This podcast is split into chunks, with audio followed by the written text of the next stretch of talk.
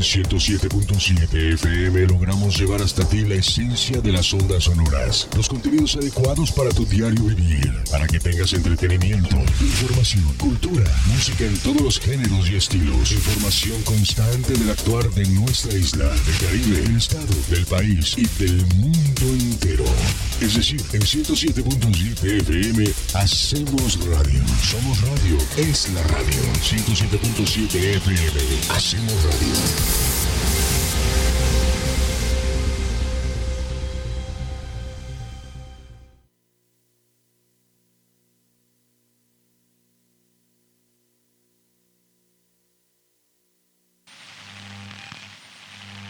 Interrumpimos la frecuencia de la XHCZM La Voz del Caribe para presentar un programa no autorizado. Durante 60 minutos escucharás cosas randoms e irreverentes.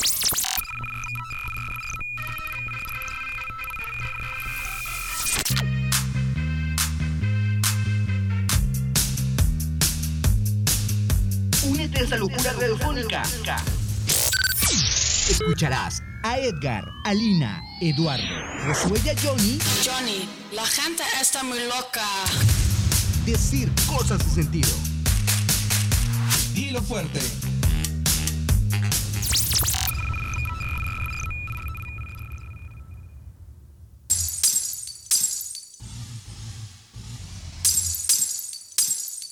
Creo que ya es tiempo de ir con el psiquiatra.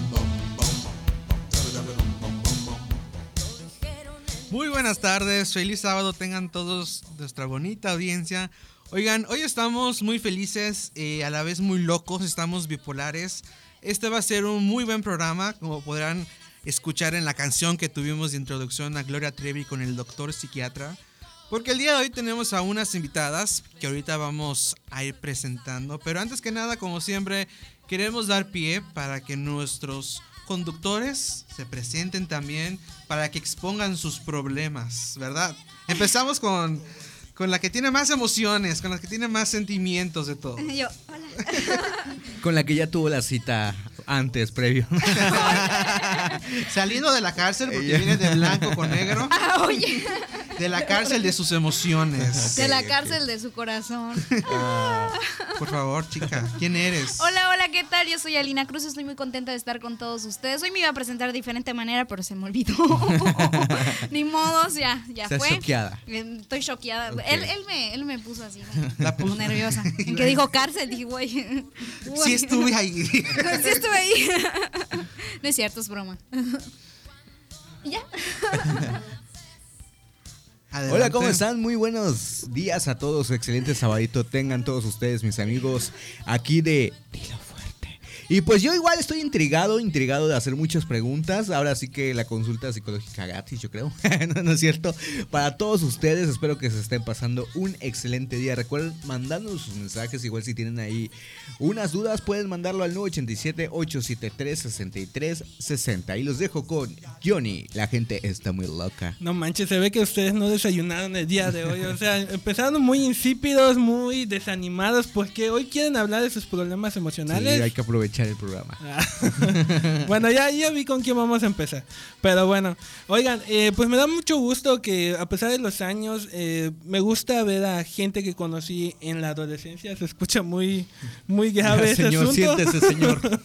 Siéntese, Pero favor. este, pero me da mucho gusto que hoy nos acompañe pues esta amiga junto con dos compañeras más que traen un proyecto que la verdad eh, pues me ha dejado mucho que pensar en la parte positiva que pueden implementar en la sociedad, ¿no? Así es, y es que tenemos, como Jonathan ya dijo, a la psicóloga eh, Victoria y también a Carmen. Que rápidamente, antes de empezar como con este tema de lleno, ustedes traen un proyecto, ¿no? Si nos pueden platicar algo rápido de, de qué se trata es- de este proyecto y luego ya adentramos a, a nuestros problemas, por así decirlo. Psicológico. Hola, ¿qué tal? Buenas tardes a todos. Estoy muy contenta, la verdad, de estar aquí nuevamente con ustedes. Muchas gracias igual por el espacio. Y claro que sí, como comentaba, ¿no? Traemos un proyecto aquí, nuestra amiga Mara y nuestra amiga Carmen, eh, en el cual queremos pasar un mensaje a todos los, los radioescuchas. ¿Para qué? Para que también ustedes conozcan, ¿no? Conozcan que no están solos, que hay gente que, que queremos apoyarles, que hay personas igual hay agrupaciones, hay lugares en los cuales se les puede brindar esa ayuda. Y les presento a, mi amiga Carmen, que también ella nos va a decir un poquito acerca de este proyecto. Pues muchas gracias a todos, un gusto compartir la mesa con tantos jóvenes y saludando a todos los que nos escuchan. Este, y pues muy agradecida con la vida porque me da la oportunidad de hoy poder llegar a todos ustedes a través de esta super estación. Este, y pues sí, en realidad traemos un mensaje de amor, un mensaje con muchas ganas de poder llegar a mucha gente para poderles decir que siempre hay gente que está dispuesta a escucharlos, gente que estamos preparándonos todos los días para poder ayudar a tener una mejor sociedad, ¿verdad? Mi nombre es Carmen y pues en las próximas eh, horas de esta estación, de este programa, Sí, pues me van, a, me van a escuchar bastante y pues voy a poner todo de mi, de mi parte, toda mi experiencia para poderles apoyar en este coaching de vida y hacerles saber que que para ustedes traemos mucho amor y muchos proyectos, ¿verdad? Para llegar a mucha gente. Y pues vamos a darle, chicos, a ver. Yo creo que aquí les quiero comentar a mis compañeros. Creo que la estación ya se estaba preocupando de nuestro programa y dijo: No, vamos a meterles unos psicólogos para meterlos al, meterlos al camino Por mí, ¿no? del Ay, bien. cuidado. Y pues bueno, este. ¿Quieres comenzar? Este, sí, an- antes de, como le- les decía, entrar en lleno, la pregunta que creo que todo el mundo nos hacemos, o que, o a lo mejor no nos hacemos, pero sí como, pues pensamos por ahí, ¿no? ¿Cuándo es el momento de nuestra vida o, en qué punto debemos de ir al psicólogo? Eso sería como lo primero, ¿no? ¿Ok? Sí, mucha gente, yo he escuchado, ¿no? Que, que comenta, y en su momento quizás yo hasta lo dije, ¿no? Ah, yo no voy al psicólogo porque no estoy loco, ¿no? No lo necesito. Solo estoy desesperado, diría. Así es, ¿no? Y terminó convirtiéndose en lo que juró destruir. Y la verdad es que eh, yo creo, ¿no? Que es muy importante que desde niños, desde niños es muy importante también el cuidado mental, el cuidado emocional que también el- los padres le puedan dar al niño. ¿Qué pasa? A lo largo de la vida, ¿no? El niño crece, es adolescente, es joven y empieza a tomar a lo mejor decisiones pues no tan agradables. Y es ahí donde dice, bueno, es normal, es parte de mi juventud, eh, yo hago lo que quiero y bueno, viene esa libertad como tal, ¿no? Según ellos, o el libertinaje. Y de repente este, este niño, este adolescente, este joven ya se casa, ya tiene familia y se da cuenta que está mal. Que arrastró, ¿no? Con Así todos es. esos problemas. Y es entonces donde dice, ay, ¿qué hago? ¿Por qué? Muchas veces cuando se echa a perder nuestro carro, lo llevamos al taller, ¿no? Ajá. Se echa a perder nuestro reloj y bueno, hay lugares donde lo pueden componer. Y nuestra vida, cuando tenemos un problema, cuando pasa alguna situación, no sabemos qué hacer.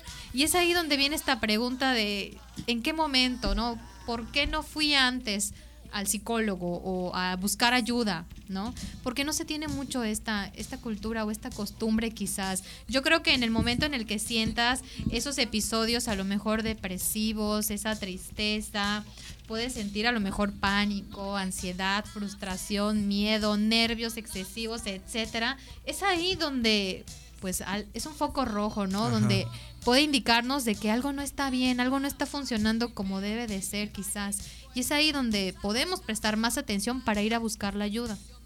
Ahí, eh, ah, bueno, Carmen, eh, preguntando, ¿cómo saber o cómo identificar si una persona, que ahorita que lo comentaban, eh, está en depresión, ¿no? Porque a veces tenemos mucho la idea de que, pues, son personas que se la pasan llorando todo el día o eh, tienen ciertas conductas, pero pues normalmente a veces no, o sea, a veces la persona simplemente tiene sentimientos internos y, pero ¿cómo saber si esa persona está en, en, pues, en depresión. esta etapa? ¿no? Pues mira, este, este es un tema bien, bien bonito. Eh, nosotros podemos eh, hoy entender que habemos personas hipersensibles. Eh, eso quiere decir que no todas las personas nacemos con la misma sensibilidad. Hay unos más sensibles que otros. Y normalmente la gente que tiene tendencias a la sensibilidad eh, o que son más tendientes a la depresión son niños que desde pequeños empiezan a decir, híjole, es que mi mamá quiere más a mi hermano Pedrito que a mí. Es que, ¿por qué mi tía le trajo mejores regalos a- a mi hermanita, no? Entonces ahí podemos detectar una característica de un niño que tiene mucha tendencia a ser depresivo. Muchas veces podemos ver personas que se adaptan simplemente al entorno, que se están sonriendo, que pueden platicar, pero están viviendo una depresión dentro, ¿no? Entonces, estas personas normalmente siempre se sienten inferiores a los demás. Este, estas personas normalmente siempre están como tratando de ver por qué los comparan con otros o por qué el otro tiene mejor cosas que él. Casi siempre hay la guerra de hermanos. Y también, bueno, de pronto estas personas dicen, no, pues sabes qué, este, yo ya no sirvo para vivir, ojalá que yo ya muera pronto, voy a vivir en excesos, me voy a drogar mucho, voy a tomar mucho para que ya, cuando yo me muera y ya este, pase Viví este- esta, esta etapa de mi vida, yo ya este, fui muy vivido. Es- son gentes que están viviendo una depresión. A veces podemos ver gente muy feliz que crees que está viviendo con intensidad porque él dentro de su interior tiene una noción de que su vida va a ser corta, porque lo que está esperando es desaparecer.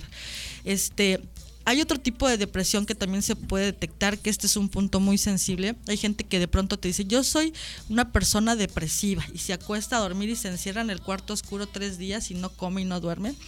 Y esa gente no es depresiva, esa gente es manipuladora, porque usa estas características para poder chantajear y entonces todo el mundo lo empieza a conmiserar y dice, está deprimido, vamos a ver qué quiere. Vamos a llevar Ah, al cine el café, claro. quiere Entonces, unos dulces. Yo creo que hay que definir qué es un depresivo y qué es un manipulador, porque están muy pegados de la mano en el subconsciente del ser humano. Entonces sí, hay varias características, pero básicamente, como les decía, pues a los niños, cuando un niño empieza a sentir que lo quieren menos, que le dan menos regalos o que es el mal querido, eh, empieza a tener estos toques de hipersensibilidad en su, en su formación de su carácter, ¿no? Perfecto. Vámonos a un corte rapidísimo y cuando regresemos de esta pausa ya vamos a empezar a hablar de cómo detectar en la adolescencia, quizás en la secundaria, en la preparatoria, estos eh, síntomas de depresión, ¿no? En los adolescentes para poco a poco ir subiendo las edades, por así Sí. decirlo, ¿no? Vámonos a un corte, estamos en la 107.7 La Voz del Caribe, no se despeguen. Cuando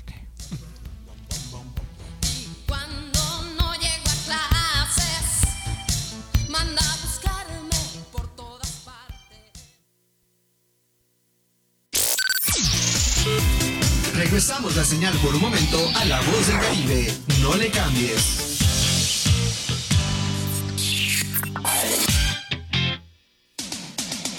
Partícipe de la batalla musical de 107.7 FM. Viejitas contra nuevas, el programa en donde tú decides quién es el ganador absoluto.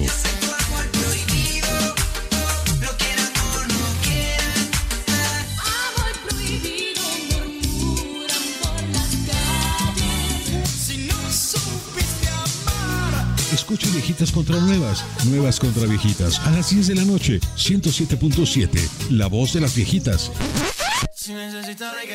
Eh, perdón, de las nuevas. Mm, O bueno, de las viejitas. Eh, de las nuevas. ¿Y tú ya estás conectado a las redes? Ahora entra a 107.7.fm y acércate a la comunidad de la voz del Caribe. Conoce acerca de sus programas, sus conductores, podcast, barra programática y mucha información. Sobre todo puedes escuchar online y bajar la app de 107.7 para que la escuches desde cualquier parte del mundo. Conéctate a la red de la voz del Caribe. Entra a la página 107.7.fm. La voz del Caribe.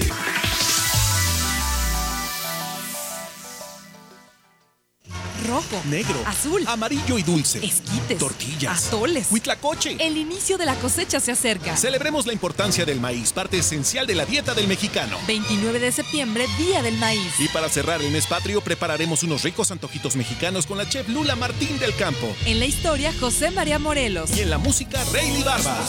Domingo 29 de septiembre, la hora nacional. Con Patti Velasco. Y Pepe Campa. Esta es una producción de RTC de la Secretaría de Gobernación. Gobierno de México. Síguenos escuchando y dilo fuerte. Continuamos.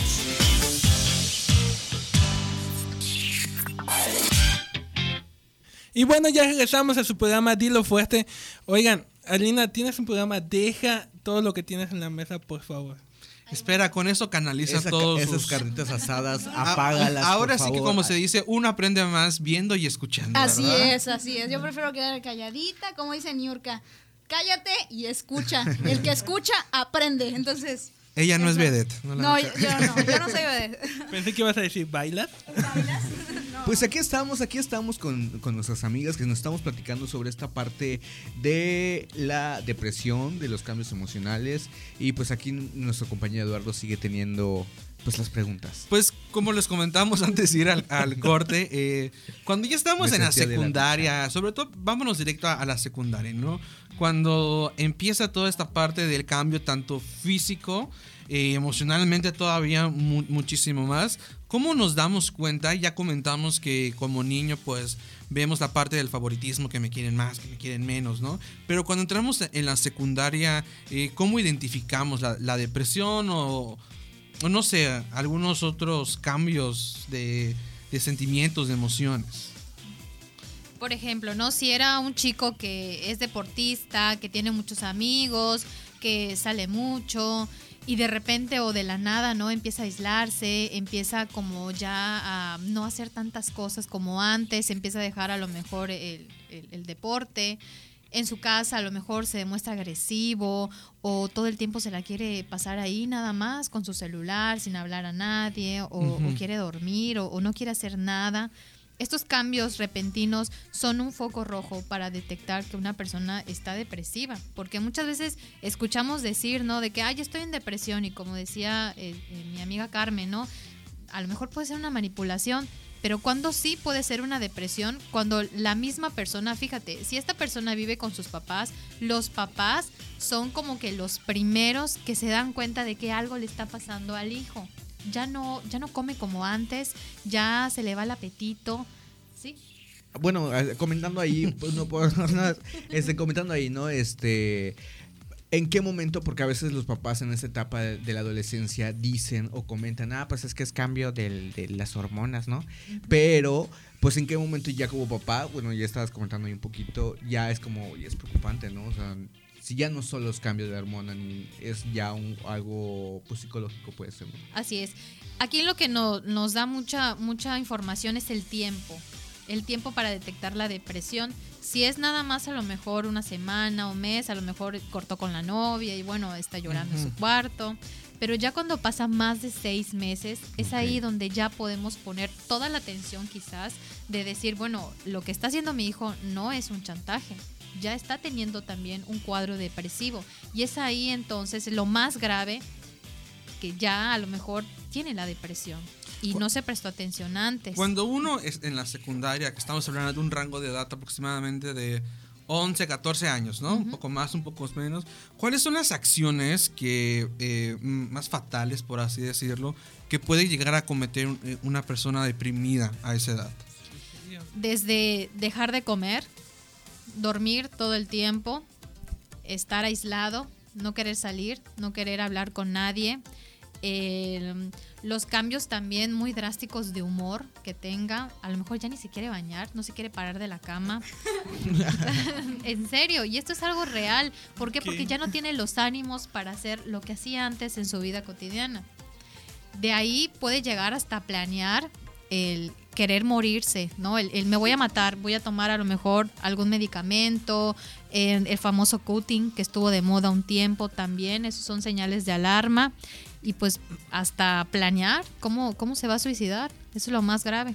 Eh, Vicky, por ejemplo, puede sonar muy filosófico, ¿no? Pero, ¿cómo detectas que un joven, o sea, está pasando ya no por un trance de depresión, sino de felicidad? Porque muchas veces nos centramos mucho en los problemas y no nos volcamos también en la parte positiva, ¿no? A veces vemos campañas contra el suicidio y te dicen literalmente la palabra suicidio. No te dicen, este, disfruta la vida o, o, sea, una frase que realmente promueva eh, la vida como tal, ¿no?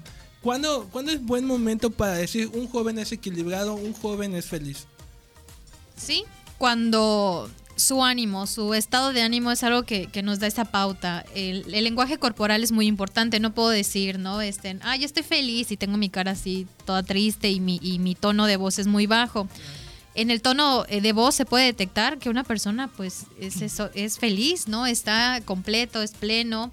En su rostro nos da mucha información, su- sus ojos, ¿no?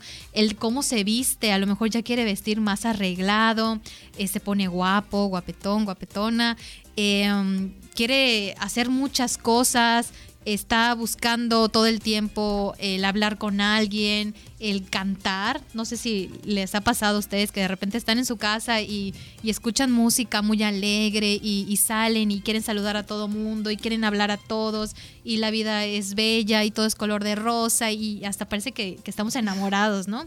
Es ahí donde, donde detectamos que la persona está, está feliz. Pero, pero a veces eso es como un truco, ¿no? Porque hay gente depresiva que hace eso, escucha música alegre, este, mm, se arregla, o sea, luce bien, pero detrás de eso él está sufriendo en su casa, ¿no?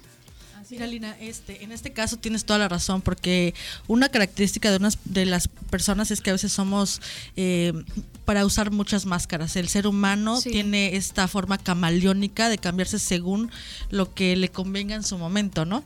Este, hay gente que de verdad está en busca de la felicidad, sobre todo los jóvenes cuando están formando su carácter, están en una búsqueda de la felicidad increíble, ¿no? Y quien se la dé la va a comprar. Si el cigarro de marihuana que te invitan crees que te va a dar la felicidad o la paz que estás buscando, lo vas a tomar, aunque sepas que es malo, aunque haya mil anuncios que digan di no a las drogas, eh, si tú crees que esa botella de, de cerveza te va a dar la felicidad, lo vas a comprar, porque el ser humano está en busca de la felicidad constante. Entonces a veces nos compramos unos papelones así de telenovela donde decimos leer, hacer ejercicio, este, sonreír, cantar, es lo que dijo la psicóloga y hoy lo voy a hacer.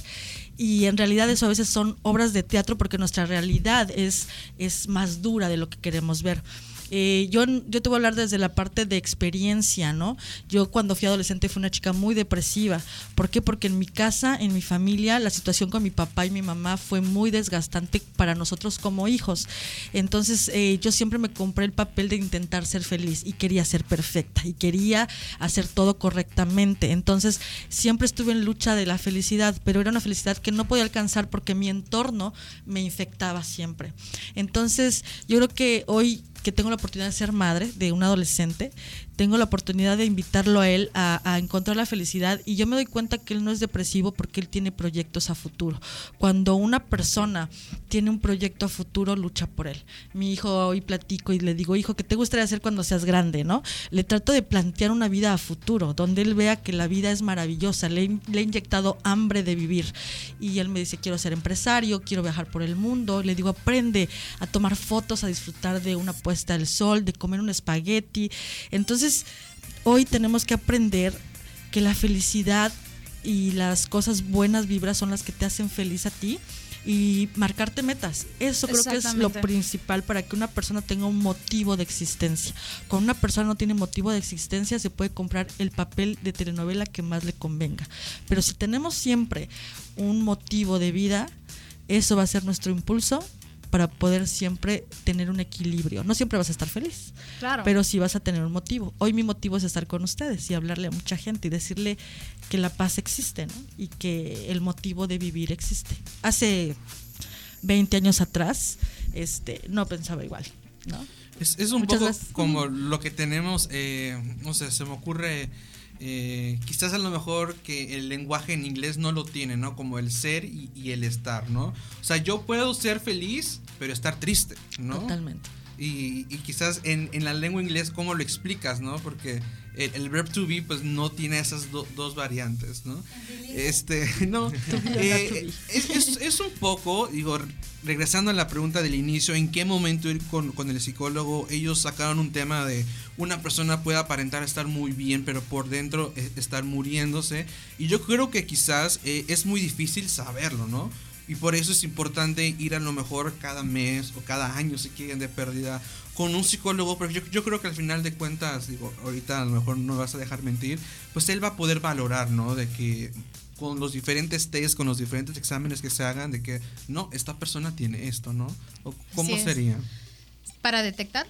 Ajá, o sea, suponiendo que una persona se ve muy bien y te dicen, pues, hazle un chequeo general, ¿no? Por, por así decirlo. ¿Cuáles serían como los pasos que un psicólogo hace? En primera está la valoración psicológica, ¿no? Ujú. Que nos ayudan mucho los test psicométricos, también los test, y de ahí pues todo un proceso terapéutico. Y es así donde detectamos entonces que una persona tiene depresión. Pero fíjate, los psicólogos podemos hacer esta valoración. Quien realmente diagnostica, perdón, es un psiquiatra. Entonces el psiquiatra es el que diagnostica y el que medica. Fíjate, yo quería agregar algo a- complementando lo que decía eh, mi hermanita y mi amiga Carmen, ¿no? Buscamos la felicidad fuera, pero la felicidad está dentro de uno mismo. Entonces, no podemos dar lo que no tenemos. Entonces, tenemos que llenarnos de todo lo bonito, de todas esas buenas vibras de vida, de amor, para poder transmitirlo. Y es entonces, si somos felices por dentro y puedo sentir esa felicidad dentro de mí, la voy a poder transmitir. Mientras tanto, voy a estar luchando por conseguir algo que está dentro de mí. Y nos gastamos la vida buscando y viendo cómo le vamos a hacer, pero está dentro de nosotros, ¿sí? Ok. Oye, Vicky, y por ejemplo, o sea, yo tengo la duda, pues que, por ejemplo, en la parte de emprendedores existe la, eh, la pregunta de, ¿le tienes miedo al éxito? Eh, en la, hablando de la cuestión de la felicidad, la gente adulta le tiene miedo a llegar a ser feliz realmente, pero no me lo contestes ahorita, vamos a un corte comercial y regresando nos contestas. Eso es dilo fuerte, no le cambies.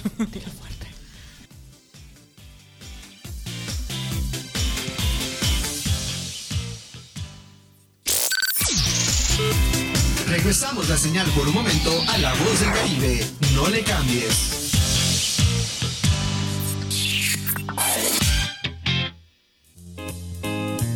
Libros, revistas, cuentos, anécdotas, poesías, novelas, ensayos, biografías, crónicas, fábulas, fantasía, realidad y todo lo que forma parte de la lectura se encuentra con dos voces expertas, Azucena Mondragón y Astrid Ramírez en Espacio Lector. Todos los miércoles de 9 a 10 de la noche, aquí en 107.7 FM, donde hacemos radio.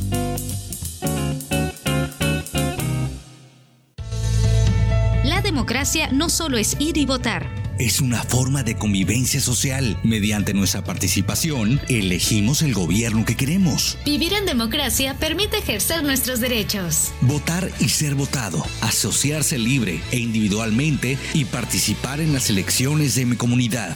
Hazlos valer. Instituto Electoral de Quintana Roo. Visita www.iecro.org.mx. Mejor música electrónica tiene una frecuencia, 107.7 FM. Todos los fines de semana Adriantec te presenta la mejor selección de música electrónica en sus diversos géneros. Cultura Beat, sábados a las 7 pm. La voz del Caribe, tu frecuencia electrónica.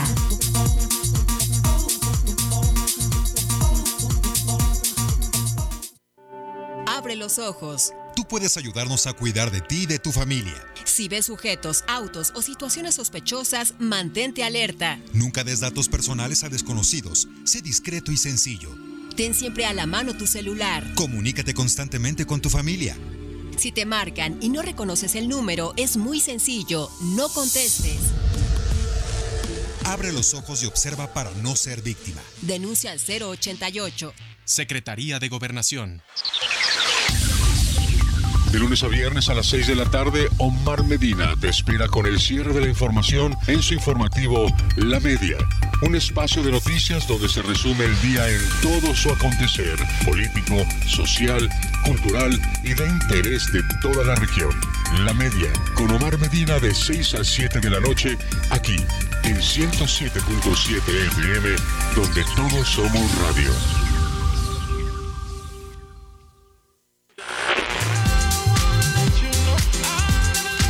Los hits del momento están aquí.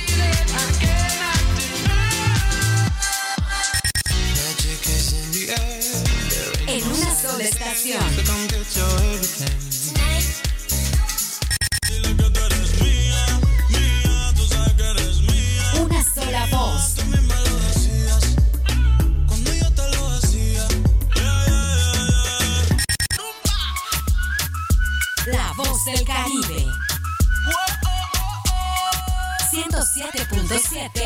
FM.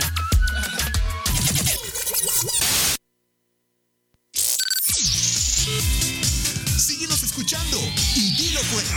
Continuamos.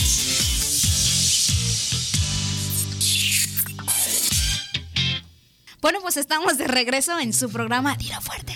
Esperemos les esté gustando este tema, a mí me está encantando, creo que estoy descubriendo muchas cosas. Pero regresamos a la pregunta que nos hizo Johnny. A ver, Johnny, Cuéntanos. ¿Me prestas atención? ¿Sí? Ah, eso espero. diga, que no lo diga. Bueno, claro que sí, estoy al lado de él. ¿Cuál fue la estamos pregunta? Estamos compartiendo el micrófono. Por eso no hablo tanto. Ok. Ah, bueno. La pregunta que, que te hacía, bueno, le hacía a, la- a las dos es si la gente eh, adulta le tiene miedo a ser feliz. Adelante, psicóloga. Bueno, yo creo que sí, sí le tiene, le tiene miedo, quizás no todos, pero sí en un porcentaje. ¿Por qué? Porque no nos enseñan qué hacer cuando ya tenemos la felicidad en las manos. Entonces yo creo que la felicidad, fíjense, empieza con fe y es creer en algo que no se ve. Y cuando ya tenemos ese algo que no había visto, pero que ya lo estoy viendo, no sé qué hacer con eso. ¿Sabes y qué? eso nos da miedo. Perdón que te interrumpa, pasa eh, sobre todo en las películas de Disney. Y vivieron felices para siempre, se acaba. ¿Y qué más, no? ¿Qué continúa? Ya me casé, ya soy feliz, pero ¿y? ¿No? Así es. Yo creo que la, la felicidad este, es algo tan sutil, tan de peso y de fondo, que mucha gente no sabe qué hacer con ella porque nunca ha sido feliz. Eh, yo en mi caso personal, en un momento de mi vida me sentí feliz y sabes qué, me sentí muy incómoda dentro de la felicidad. Porque no sabía, era como cuando te dan un nuevo platillo y dices, ¿y cómo lo como? O sea, esto no, no sé cómo vivirlo, no sé cómo gozarlo, sé que estoy feliz porque este momento nunca lo, o sea, era el sueño máximo en mi vida, ¿no? Este, pero ¿y, y- ahora qué? Y entonces empiezo a, a tener estos síntomas de, ¿qué hago con esto, no? Y empiezas a ponerte de malas y buscas cualquier pretexto para invertir la sensación de felicidad a coraje, a incomodidad, a, bueno, pues ya estoy en el lugar de mis sueños, pero ahora no me gustó la comida y hace frío y entonces empiezas a, a llegar a esta incomodidad porque no sabes qué hacer con el Cuando momento de vas, a felicidad. o cuando vas a un país o un lugar nuevo, Así que es, es. lo que te esperas y ya que estás ahí no es, es como Miren, sales les- decepcionado. Les, ¿no? voy a Como- comentar. Yo, por ejemplo, eh, era mi sueño y conocer los Alpes suizos. Y cuando llegué y bajé del tren en Suiza y, y vi los Alpes suizos, me puse a llorar porque era un sueño. Pero a los cinco minutos dije, híjole, Ah. pero cuánto frío. Y no, y no inventes, y aquí la comida es carísima. Y, y bueno, todo el mundo toma con- eh, come con cerveza. Entonces me tomé 10 minutos, que es algo que yo quisiera eh, compartirles y regalarles un poquito de cómo yo voy detectando mis emociones. Y dije, ¿por qué me hago la vida de cuadritos cuando estoy haciendo mi sueño realidad? O sea, he trabajado muchos años para llegar y tomar la foto de este lugar en este momento de mi vida y porque ahora le veo complicación a todo, que el frío, que la comida. Y entendí que la felicidad era simplemente disfrutar lo que siempre soñé. Es ese paisaje, el quitarme los guantes y sentir frío, un frío que te quema, del que no estamos acostumbrados. Pero dije, nuevo, ¿no? esto es lo que yo quería, ¿no? Claro. Y, y a disfrutar de, de ver a la gente en su hábitat, en su sociedad, con sus costumbres. Y dije, wow, tengo que ser feliz. Y empecé a sonreír y empecé a tocar la nieve y me comía los pedazos de nieve y, y decía, o sea, qué rico huele, huele a cabañas, huele a humo. eh, o sea, empecé a disfrutar todo. Y en ese momento, algo interno sucedió en mí que me hacía vibrar. En ese momento dije, esto es la felicidad. Hay un, hay un tema interesante que acá nos estaban comentando y que realmente es muy cierto. Somos reflejos de nuestras experiencias o lo que hemos pasado. Y ahí nos comentaban cómo cuando pues, los papás, ellos tienen una forma de educar, ellos tuvieron un, pues sus propias épocas, sus propias experiencias y a base a eso pues nos van creciendo con, con las creencias de ellos, ¿no? Entonces yo creo que sí es muy importante y que acá nos comentaban y pues que nos regalen su punto de vista que pues igual no solo el hijo tiene que ir a una este, terapia pues psicológica, simplemente igual los papás o los padres tendrían que ir, o sea, la terapia como decía ahí Odín Dupeirón, es que pues la terapia física es canasta básica. Sí, así es. Mira, eh, creo que es el punto fuerte en el que yo estoy aquí porque quiero abrir una invitación global a, todos los papás este, jóvenes como yo. Considero joven, que- a que analicemos, porque muchas veces los papás nos preocupamos, mi hijo está depresivo, mi hijo sufre bullying, mi hijo no le veo motivación de vida, y hay que preguntarnos nosotros como papás qué le transmitimos a esos niños para que hoy se encuentren en ese punto, ¿no? Eh, nosotros tenemos mucho eh, gente que llega a veces a platicarnos, sabes que tengo un hijo con problemas de drogas, con eh, mi hija pues bueno ya anda sufriendo por el novio y se corta las venas a cada rato, esto se llama codependencia, entonces dices, híjole, y bueno, bueno, vamos a empezar, te vamos a apoyar, pero platícame quién eres tú. Porque todo lo que tú haces como papá hoy se va a ver reflejado por, por tu hijo, ¿no? Es muy importante, yo quisiera hacerles este, saber que un niño desde que nace eh, empieza a descubrir el mundo a través de sus cinco sentidos, eh, a través del olfato, de la vista, del oído, del tacto, del gusto. Entonces si un niño empieza a crecer escuchando que su mamá siempre está juzgando a su papá, que todo gira alrededor del papá, que todo lo que hace el papá es lo que a ella le importa y los niños pues ya comieron, ya se durmieron, ya se bañaron, ya cumplí. Entonces esa niña va a empezar a creer que el entorno de su vida es un hombre y empieza a formar una codependencia. Si un niño empieza a ver que su papá, pues su forma de estar en la casa es aportar el dinero y irse después con sus amigos y a trabajar y no tiene otra obligación familiar, pues el niño va a empezar a formar esos valores porque es lo que visualiza. No lo escucha porque hay papás presentes con eh, cuerpos ausentes. O sea, el papá está ahí, da el dinero, sabes que va a trabajar, regresa, pero yo nunca sé qué le gusta comer a mi papá, yo no sé cómo se siente mi papá, yo no sé cómo fue la niñez de mi papá, entonces está ahí pero es ausente. Y esos vacíos son los que los niños empiezan a desarrollar después en una enfermedad. Es muy importante saber que cuando tienes un problema con un adolescente, un niño, hay que empezar a trabajar desde los papás yo te quiero transmitir, perdón, eh, no me quisiera extender muchísimo, yo acabo de pasar por un proceso de donde eh, tuvimos un, un proceso de, de, separación este entre mi esposo y yo y pues decidimos este empezar a llevar a mis hijos a la terapia. ¿Por qué? Porque quisimos que nuestros hijos no tengan una guerra de amor. ¿Con quién me voy? ¿Con la mamá o con el papá? ¿A quién le hago caso? ¿Quién está bien? Entonces decidimos ponernos en un campo neutral, porque ahí el niño empieza a definir el amor aunque estén separados, yo los amo, porque yo soy mi mamá y soy mi papá, soy el reflejo de ellos.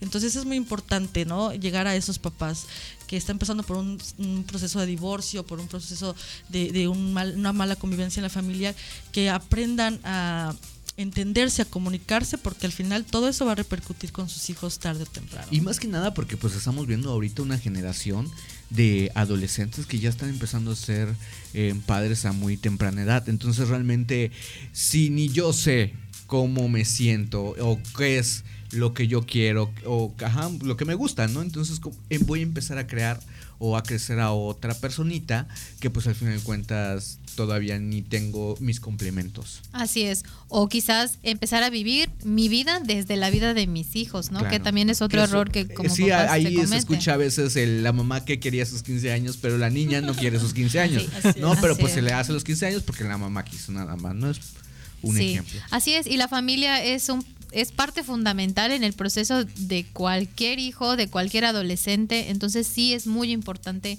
que pues todos reciban el apoyo, ¿no? La terapia, la ayuda para salir adelante de cualquier de cualquier circunstancia, de cualquier problema o cualquiera que sea la necesidad.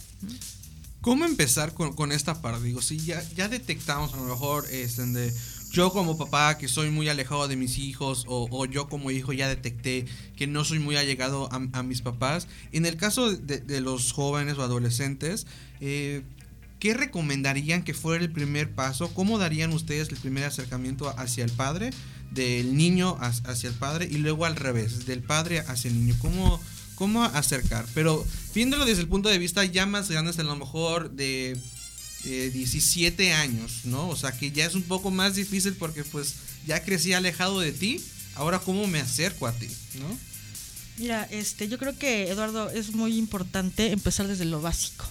Un adolescente de 17, 18 años que, que, tiene la necesidad, porque todos tenemos la necesidad, de tener un acercamiento con el papá, debemos de tener conciencia que debemos de empezar a partir del amor y desde ahí en lo más básico. Por ejemplo, yo quiero platicar con mi papá, decirle que aquí estoy y que lo necesito. Entonces, de pronto veo a mi papá viendo la televisión Ajá. y entonces llego y le digo, hola papá, ¿cómo estás? ¿Podemos platicar un momento? Y lo más básico y lo más simple es decirle, necesito hablar contigo, quiero que me escuches. La claridad en el lenguaje abre, muchísimas puertas. ¿Podríamos apagar la televisión un momento, papá? Estoy hablándote con amor. Eh, te traje un café. Y yo eh, hoy no tengo a mi papá, pero me hubiera encantado en su momento decirle, eh, cuéntame, eh, ¿cómo se llamó tu primer novia? Y empezarle a, a, a, hacer saber que me interesa su vida. Porque a lo mejor mi abuelo nunca llegó con mi papá a platicarle y a preguntarle cosas de su vida. Y entonces ahí empiezo a conocer a esa persona que vive conmigo. Decirle, papá, yo quiero conocerte. Yo tengo una pregunta, igual, este, en cómo podemos, o yo como adolescente o persona adulta, eh, que pues no es lo mismo leer un libro ahí de psicología y de capacitación y empoderamiento personal. No es lo mismo ir con mi amigo, con mi amiga que me dé un consejo, eh, porque le tengo miedo tal vez a ir al psicólogo. Pero pues nos la responden al regresar a Del Corte. Esto es su programa Dilo Fuerte. Regresamos.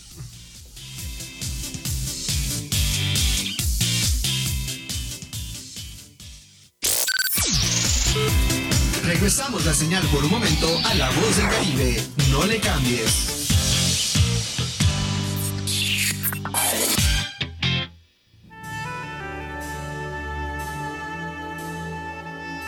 Proyecto Misericordia les da la bienvenida a la hora de la misericordia. Cuánto amo a las almas que han confiado en mí totalmente. Haré todo por ellas. Vengan a mí todos los que están fatigados y agobiados, y yo los aliviaré. La hora de la misericordia. Acompáñanos de lunes a sábado a partir de las 4 de la tarde, aquí en La Voz del Caribe. Y recuerda repetir constantemente, Jesús,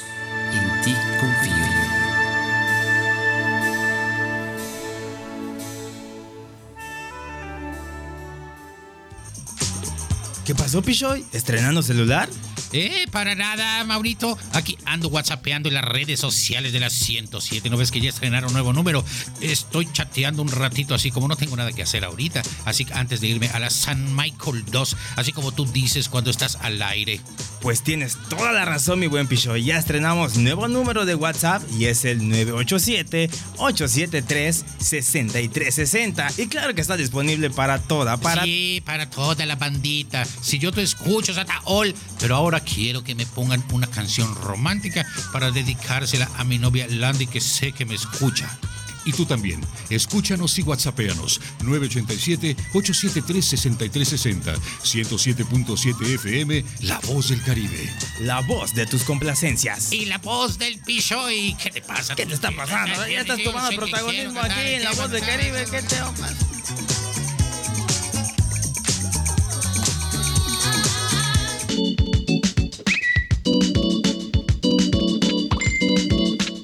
día los negocios exitosos hacen mucho más que marketing para posicionarse. Acompaña a Anastasio Salfidis todos los miércoles a las 7 de la noche en Negocios para Todos. Aclara tus metas, observa las tendencias y junto a expertos empresarios descubramos el secreto para tener negocios exitosos. Aquí en 107.7 FM La Voz del Caribe, donde hacemos radio.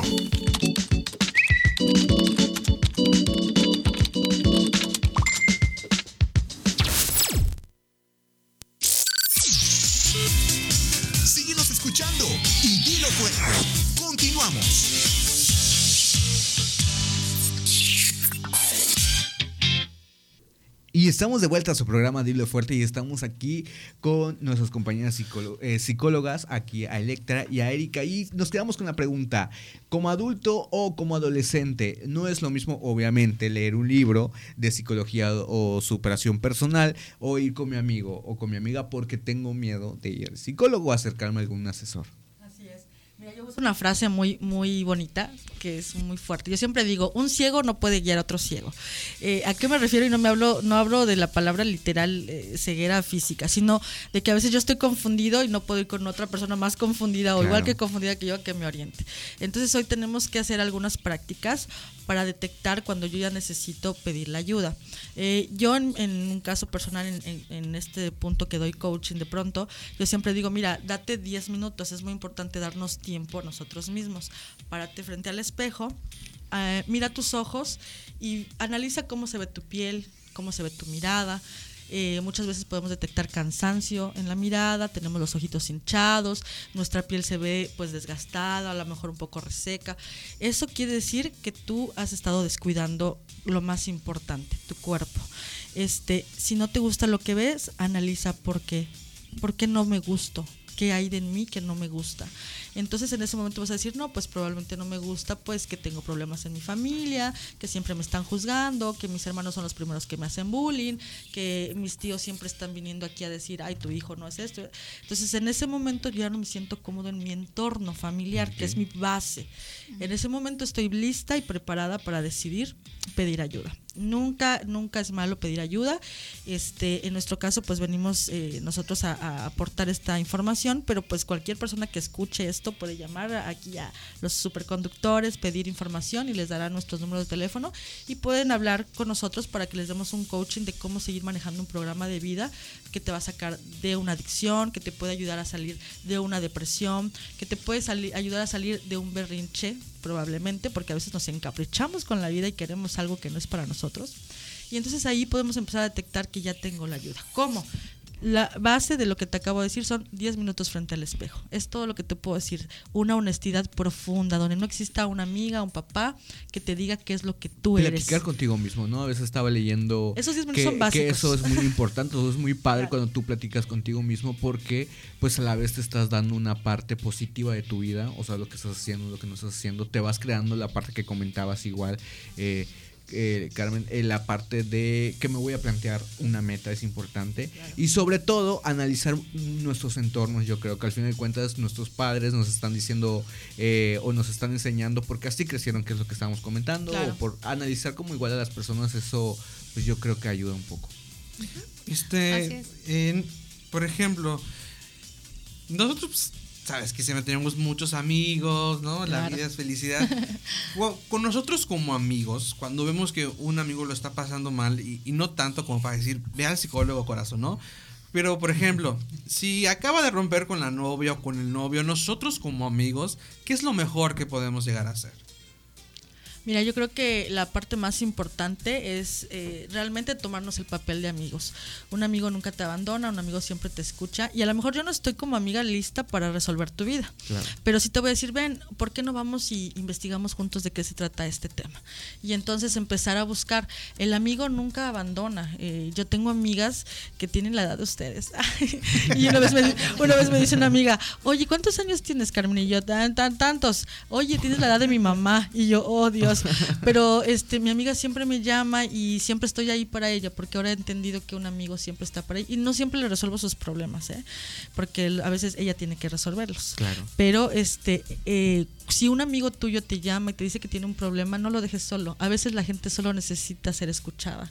Y eh, en el momento en el que estés preparado, eh, acompáñalo. Acompáñalo a buscar un grupo de ayuda, acompáñalo a, a buscar a una terapeuta, a buscar un psicólogo. Quédate con él. Por lo menos los primeros meses. Háblale, dile, ¿cómo estás? Oye, ya tenemos WhatsApp. ¿Cómo te fue? ¿Hablaste con la psicóloga? ¿Te pareció bien? ¿Y si vamos juntas? ¿Y qué te parece si, si vamos a buscar este grupo juntas? Vamos, porque, porque mira, de la gente que nos rodeamos tenemos un poco. Y a lo mejor tu amigo pide ayuda y tú estás igual que él. Y a lo mejor entra, entra uno y salen dos. y eso está padrísimo. El amigo nunca abandona, ¿eh? Adelante con eso. ¿Y, y ahora qué pasa en- con este grupo de amigos que es fabuloso, ¿no? Los famosos grupos de amigos. Con la persona que siempre está allá para escuchar los problemas de todos. Va a llegar un momento en la que esta persona va a estallar. Eh, es- esta persona, si, si tú nos estás escuchando y eres de esos que escuchas los problemas de Juanita, de Menganita, de, Chuchita, ¿cuál es el mejor consejo que le podemos dar a esta persona que siempre está allá para escuchar? Eh, para que no llegue a quedar loca, por así decirlo, ¿no? Sí, es que esta persona también necesita eh, al otro amigo y ayuda también. Eso es muy importante. ¿Por qué? Porque de repente nos cargamos y podemos ser así los super amigos y quizás resolvemos la vida de todos y por eso nos buscan, porque damos muy buenos consejos o, o algo tenemos quizás de que, ay, ¿por qué siempre vienen conmigo? ¿No? ¿Y qué tengo yo que, que, no les digo nada, pero ahí están? Pues es la confianza, yo creo, y lo que se transmite, la paz, el amor, la honestidad. Pero yo creo que es muy importante que también este amigo, el que siempre escucha todo, busque ayuda, busca formas de cómo canalizar todo eso que va escuchando. A lo mejor haciendo deporte, escribiendo, haciendo arte, no lo sé. Buscar maneras de cómo canalizar todo esto porque también no es del todo sano, ¿no? El estar escuche y escuche y escuche y bueno, ¿y dónde deposito todo lo que todo lo que ya tengo? Entonces, es muy importante también que busque ayuda. Y yo creo, amigo, ahí que si nos estás escuchando, no sé si esté en lo correcto.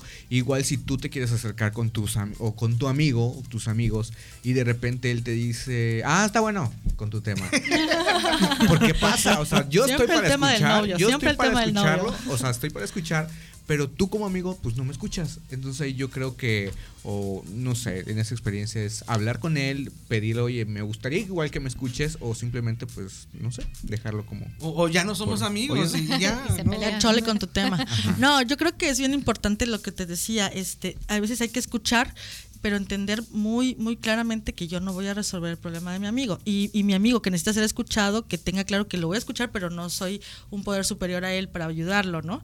Entonces hoy tenemos que ir juntos a buscar ayuda, porque te vuelvo a decir, empecé desde la base, un ciego no puede guiar a un ciego. A lo mejor un joven confundido, adicto, no puede ayudar a otro que tiene ese problema también.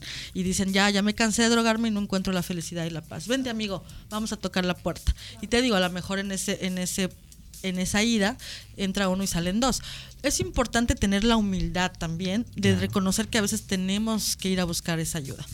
Que mm, por eso se, se inventó la psicología, por eso existe Freud, porque Freud descubrió que, que nosotros hoy no podemos vivir solos con nuestras ideas. Tenemos que buscar a alguien que nos escuche y que nos vaya dando valores y parámetros de comportamiento, ¿no? Entonces, muchas veces, pues, eh, yo creo que los amigos estamos ahí para ir juntos a tocar la puerta. Porque un joven a veces pues no puede ayudar a otro, pero una persona a lo mejor con más experiencia, con más estudios, sí, y si vamos juntos nos vas a ver mejor, ¿no? Entonces creo que esa es parte muy importante, saber que, que hay grupos de gente que se prepara para poder ayudar a otros. Victoria y Carmen, eh, a lo mejor ustedes nos pueden ayudar un poco en esto. Eh, a veces pues uno quiere empezar como a, a descubrirse eh, uno mismo, ¿no? Hablar, empezar a hablar con uno mismo. Pero a veces pues uno choca con pared, ¿no? O su entorno no lo deja. ¿Cuál sería un buen libro, o a lo mejor una revista, un programa de televisión, no sé, que la gente podría empezar a ver, podría empezar a leer, para empezar como toda esta parte de, de autoconocerse, ¿no? ¿Qué nos recomienda? Fíjate, hay una película que me gusta mucho, que es El Camino del Guerrero. Es una película en el cual, no se las voy a contar obviamente, pero eh, se trata de entrenamiento. Yo creo que, que va muy bien ahora con, con toda esta cuestión de, de la juventud, del deporte, eh, del camino de autoconocimiento, ¿no? De, de ver quién soy en realidad, no lo que los demás dicen, no lo que yo creo, sino quién soy, el descubrirme, el descubrir cuál es mi propósito de vida. Igual hay otro libro de Jorge Bucay que me gusta mucho del, del amor a la autoestima. Eh, hay muchos, hay, hay muchos libros, hay muchas cosas en internet hoy en día, pero yo creo que empezar desde el, punto de, de quién soy en realidad, eso es algo que tenemos que ir descubriéndolo nosotros mismos. Como decía Carmen, en esos 10 minutos frente al espejo yo creo que es lo más recomendable para empezar a decir, bueno, este soy, este quiero ser. Y quererse, ¿no? Más Así que nada es, aceptarse. y apapacharme y decir, bueno, pues, ¿qué voy a hacer ahora? ¿No? Pero el verme, sobre todo el ver quién soy en realidad, eso es algo muy importante. En la, eh, perdón, bueno, Yo nada más quería comentar que para la gente que tenga eh, pequeños síntomas de depresión, hay un libro buenísimo que se llama Verónica decide morir. Se lo recomiendo muchísimo. Te va a abrir un panorama. Verónica. Verónica decide morir. Decide morir. Aquellos que crean en este momento que tienen un poco de auto este, destrucción, este, esta hipersensibilidad, ese libro les va a caer muy bien. Perdóname. Ok, bueno, ahí preguntando, está la parte pues obviamente de la niñez, adolescencia, donde co- es- eh, comentamos que igual pues, están los cambios hormonales, etcétera, etcétera. Pero igual está la parte de la adolescencia, la adultez, en esa parte de que ya el trabajo que tengo tal vez eh, de medio tiempo ya no es suficiente para mí, el estar con el entorno de mis amigos, ya no me siento cómodo, no por, eh, por depresión, simplemente porque ellos ya piensan o yo ya pienso diferente eh, que ellos, ¿no? Ellos todavía tal vez estén en la parte de la fiesta y, y el cine y tú ya no, entonces tú ya no te sientes cómodo ahí y puedes, claro, y puedes tener esta parte igual de depresión, ¿no? Sí, así es. A lo mejor estás en la búsqueda de, bueno, ya no me identifico con lo que antes me identificaba, ¿no? Claro. Antes me identificaba pues con los chavos del medio tiempo y después nos vamos al cine, o después nos vamos al Reven, o después salimos al malecón y ya ahorita ya no quiero, ya quiero como a- Es que ya me preocupa que veo un asador y lo quiero comprar. Es como, ¿qué está pasando? Una sartén. Un día eres joven y otro día quieres un trapeador nuevo, sí Que entiendo ya eso. O quieres ya tu terreno para hacer tu casita, tu carro. sí, ya vas cambiando obviamente esta parte de la ideología. Y eso es maravilloso. Yo creo que es bien, bien padre cuando uno va cambiando y saber que uno tiene que aceptar esas etapas de evolución. Yo no tengo las mismas amigas que tenía hace 10 años. Obviamente evolucioné y muchos días se quedaron en el camino. Fíjate que a mí me ha pasado que tengo amigos que ya son 40, 50 años. Digo, no, no tengo tantos, pero sí tengo amigos mayores que yo. Y este y siguen en el antro, ¿no? O sea, me dicen, no, es que me fui al- aquí al Carlos San Charles y no sé qué. Digo, eso ya no existe, ya, ya ahorita se llaman de otra manera. Pero ellos siguen comportándose como si tuvieran Claro. 18, ¿no? Y también pasa que a veces tienes Fui al 20. Escaramuche, Ujú, ¿no? Fui al De- escaramuche y digo, eso ya se cerró hace muchos años, ¿no? Este, pero ellos siguen creyendo que todavía tienen esa etapa y se siguen emborrachando y drogándose igual que cuando tenían 18. Este, pero también pasa la etapa inversa, que tú eres un, joven y, y ya quieres asentar y no está mal. Eh, el punto aquí es aceptar todas tus etapas con amor y con mucha responsabilidad, porque también cuando tú ya dices, híjole, creo que ya la etapa de chavito pasó y hoy me quiero convertir en un adulto, tienes que saber que tienes que actuar como adulto y empezar a aceptar esas eh, etapas con nuevas amistades, nuevas relaciones, eh, sin afectar tu pasado, aceptándolo, pero eh, se vale, se vale evolucionar antes que los demás. ¿eh? Yo hay amigo que nos, que nos estás escuchando, igual que no te sientes afligido de que, ah, pues ya no veo a mis amigos que pues veía, ya no los veo tan seguido. A mí me pasó que pues mis amigos de la infancia, ya obviamente ellos están en otros trabajos, en otras ciudades, pero disfruta cuando, cuando te vayas a reunir con ellos, ¿no? Claro. Porque vale mucho la pena que o vas a disfrutar esos recuerdos que tuviste en la adolescencia. Aquí lo importante es que disfrutes todas las etapas como, como comentaban. Claro, y ya para despedirnos, para cerrar, es, es importante, ¿no? Cada quien tiene el, el tiempo es de uno. O sea, no es, es la- aunque la sociedad te diga que a los 24, 25 años tienes que casar, 28, tener un hijo, no. O sea, si tú terminaste la universidad a los 21 o a los 25, está bien. Los tiempos son tuyos y tienes que aprender a disfrutar y a vivir cada uno de ellos, ¿no? Mientras no tengas problemas eh, físicos, biológicos, si tú quieres ser mamá a los 40 años, sé mamá a los 40 años, ¿no? Claro, no, te hay- metas en presión. Eso también quiero, Claro. quiero que todas las chicas sepan que el realizarse no es ser mamá.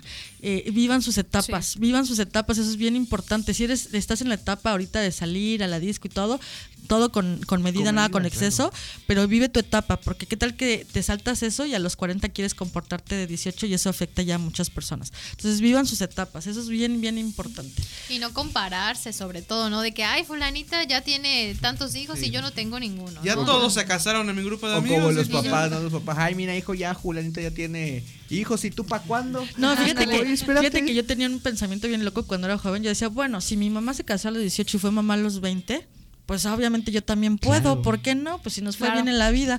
Entonces creemos que si mi mamá le fue bien a los 20, pues a mí también me Es que puedo- aparte las épocas son y diferentes. me puedo embarazar a los ¿sabes? O sea, 22, ¿no? Porque eso es lo que pasó a mi mamá. Claro. Pero yo tengo que aceptar que hoy es nueva época y que a lo mejor sí mi mamá se casó a los 20, pero hoy la veo peleándose con Pero el marido a cada mamá, rato. el, el- el tomate costaba unos 50, no Mejor me cuesta espero 9. unos 30 y mi mamá no viajó, pero hoy sí lo voy a hacer Claro, yo. pues. Mi mamá no se iba al cine cada vez que quería, pero hoy sí lo voy a hacer yo. Entonces voy a revertir la historia porque eso me hace feliz. ¿Dónde podemos Claro. encontrarlas o cómo, si alguien nos está escuchando, eh, cómo podemos acercarnos con ustedes? Les puedo dejar con toda confianza mi número de celular para cualquier mensajito, llamada, con mucho gusto eh, puedo apoyarles. Y si es algo que no está en mis manos, pues canalizarle con, con la ¿Tienen persona grupo indicada. de Facebook o una página donde podamos o con el Sí. número? Yo- Yo, yo en mi caso personal, igual pueden, este, aquí en la cabina tienen mi número telefónico, cualquier persona que necesite puede comunicarse y este, de manera personal podemos hacer un coaching. Claro que- psicólogas más profesional. Que nos manden un WhatsApp, Alina, este, ¿no? Les puedes recordar el número de celular, Así es. que nos manden un WhatsApp y Claro ya. que sí. Nos pueden mandar un WhatsApp eh, al 987-873-6360. Lo vuelvo a repetir para los que no escucharon. 87 987-873-6360. Ahí está, nos, escriben, queremos el número de, de- de estas amigas Carmen y Victoria y con gusto se los pasamos para que ustedes ya vayan directamente a- hablando, hablar con ellas con confianza. ¿no? Y aquí Victoria nos va a pasar igual el número, ¿no? Ahí, ¿El Facebook? el- o el Facebook. El Facebook, sí. Sí, ¿Tienen es página? mi página personal Ajá. es eh, SIC Victoria Guadalupe Ascorra Castro. Bueno, Ok, ahí ahí estuvieron. contactar. Fue un gusto haber estado con ustedes platicando. Muchísimas gracias por venir, Gracias por por apoyarnos en invitación. nuestras locuras, por escucharnos. Gracias por la terapia. Soy Eduardo Martín, fue un gusto haber estado con ustedes. Muchas gracias a ustedes. Me, me encantó esta mini plática entre los cortes.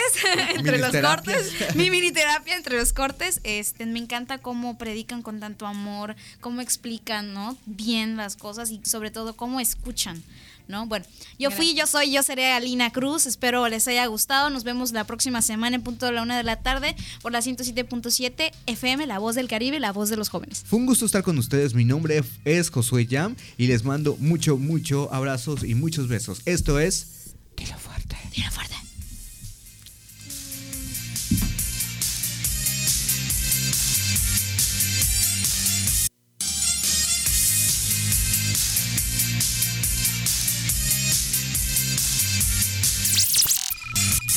Partir de este instante, Dilo Fuerte termina su transmisión y La Voz del Caribe continúa con su programación normal.